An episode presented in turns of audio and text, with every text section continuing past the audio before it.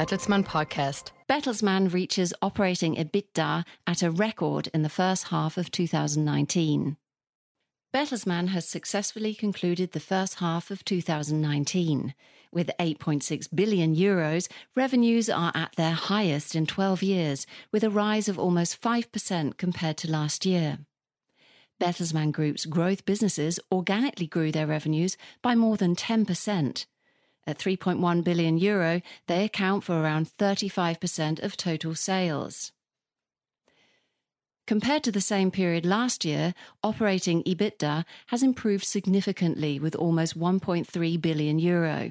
It is almost a quarter billion above the result of the first six months of 2018. At 502 million euro, group profit once again exceeded the half billion euro mark. Bertelsmann confirms its forecast for the full year. Thomas Rabe, Chairman and CEO of Bertelsmann, is satisfied with developments during the first half of 2019.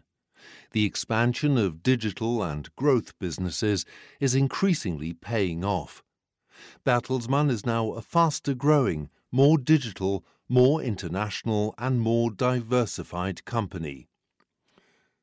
In the coming years, the company will further increase investments in local premium content and service offerings. In doing so, the company will increasingly rely on partnerships across divisions and across sectors.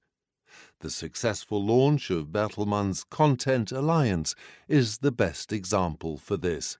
Since February, the Bertelsmann Content Alliance has been managing the collaboration among Bertelsmann's content businesses in Germany.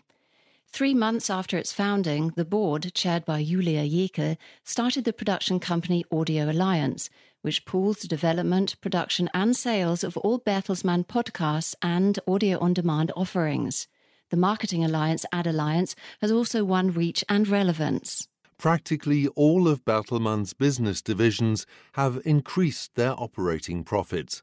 The core businesses have maintained their strong performances. The French RTL subsidiary Group M6 has acquired six pay TV channels. 21 of the Penguin Random House titles hit number one on the New York Times bestseller list. Michelle Obama's autobiography Becoming sold 11.5 million copies to the end of June. Gruner and Jahr expanded its portfolio in the personality magazine sector with the new nature magazine Wohllebens Welt. In January, Bertelsmann and Moroccan Saham Group completed the combination of their customer relationship management businesses the Majorel Group holds leading market positions in Europe, Africa, and in the Middle East. Two new locations were opened in Georgia in the first half of the year. In addition to strong core businesses, digital transformation is also developing well. RTL Group has increased its digital revenues by more than 20%. Over 1.2 million subscribers pay for the video on demand platforms from RTL in Germany and the Netherlands, almost 50% more than last year. Gruner und Jahr increased its digital share of total revenues by over one third in its core markets of Germany and France, and has been particularly successful with the marketing platform AppLike. Growth platforms also continue to expand operations in the first half of the year. Fremantle had a positive impact with productions such as All About Me from German subsidiary UFA, as well as with the drama format American Gods.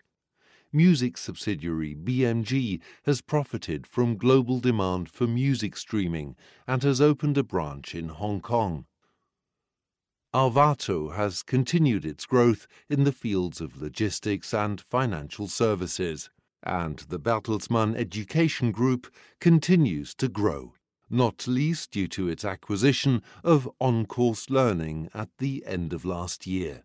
Bertelsmann has expanded its global network of startups and funds to 208 shareholdings in various growth regions. Bertelsmann Asia Investments alone made more than 20 new and follow on investments in the first half year. Looking back at the first half of the year, CEO Thomas Rabe concludes In addition to our strategic progress, we set important parameters in the first half of the year that will shape our company long term. These include our new essentials, creativity, and entrepreneurship. These values drive us and underscore our aspiration to be a home for creative people and a company for entrepreneurs. At the same time, we have formulated a data and tech agenda and will be awarding 50,000 tech scholarships in partnership with Udacity over the next three years. We want to become the technologically leading media, services, and education company.